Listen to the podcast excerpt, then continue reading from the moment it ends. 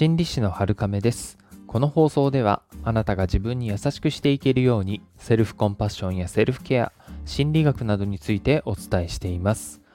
今日はセルフコンパッションデーになります。えーということで、えー苦悩への対応の仕方をマインドフルネスを使って具体的に練習していく方法をお伝えします。苦悩するっていうのは誰しも嫌なものですよね。とある瞑想の専門家によると苦悩っていうのは痛みに対して抵抗するから大きくなるというふうに言っています。苦悩イコール痛みかける抵抗という計算式になるわけですね。この法則であれば痛みは避けられないにしても抵抗を限りなく小さくすれば自動的に苦悩も最低限で収まるよということになるわけです。実際には私たちの体験を思い返してみると何か痛いことや苦痛っていうものがあった時に何かの拍子に気にせずにねさらっと流せていたりするっていう時もあったと思うんですけどそういった時って案外楽だったんじゃないでしょうか。あるいは逆に痛い痛いなくしたい取り除きたいっていう風に痛みについて考えていたりすると気持ちをぐるぐるぐるぐる持ち続けてしまって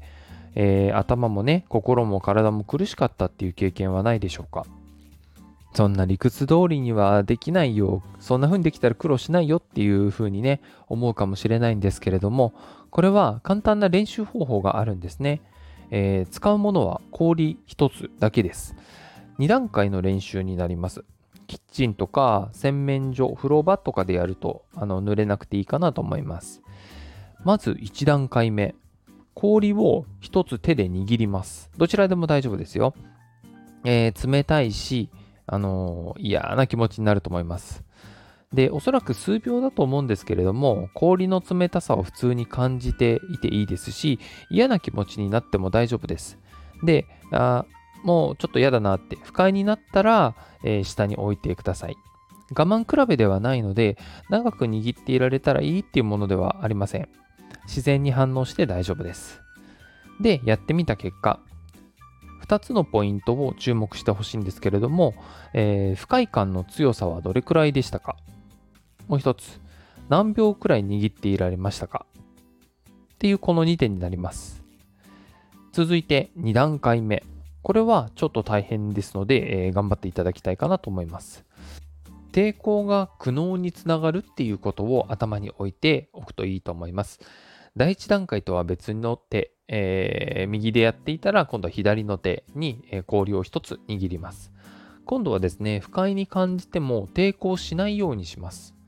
具体的には冷たいとか嫌だとか痛いなとか気持ち悪いっていう風に感じるかもしれないんですけど体の力をねこうふーっと抜いて、えー出てきた感覚をどうこうしようとはしないようにしてください